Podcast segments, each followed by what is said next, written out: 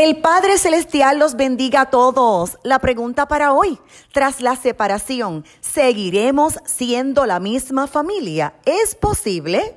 Antes de responderte, sabes que puedes comunicarte con esta tu servidora llamándonos al 787-644-2544. También te invito a visitar nuestro podcast en Spotify Marlín Arroyo. Allí encontrarás esta y todas las respuestas a las preguntas del público.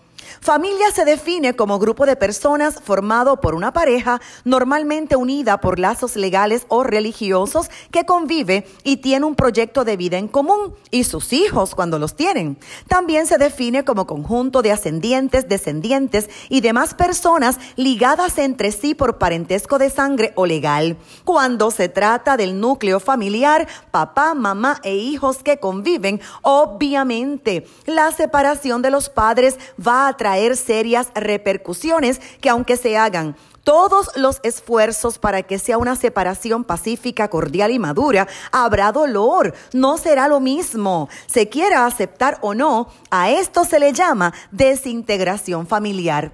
Cuando se va uno de los miembros del núcleo familiar, se genera una desestabilización en el funcionamiento del mismo. Y los que más se afectan son los niños, aunque todas las personas implicadas sufren consecuencias negativas. Y de hecho, hay muchas investigaciones que afirman esto.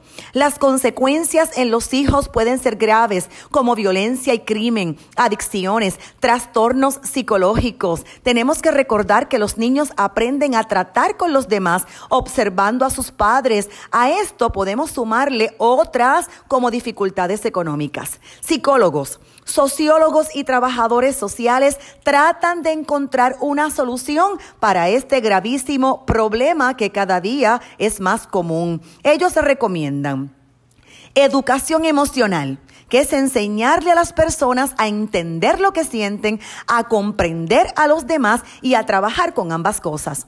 Ayuda profesional siempre es muy útil, pero recomiendo ayuda cristiana, porque muy lamentablemente cuando un profesional carece de valores y principios cristianos, sus recomendaciones y acciones son en contra de Dios y su palabra. Realmente son recomendaciones deshonrosas que llevan a la gente a la perdición, como por ejemplo, quieren presentar nuevos modelos de familia. Dicen que la intimidad tradicional y bíblica ya no funciona para algunos y proponen parejas abiertas, parejas sin pacto y compromiso y otras ideas viles. Estamos claros que tras la separación, el núcleo familiar no es posible que sea igual, pero lo que sí es posible es trabajar para minimizar las consecuencias y los padres jamás deben desconectar desconectarse de sus hijos, pues son familia para siempre. Y los excónyuges deben mantener una unión cordial, una sana comunicación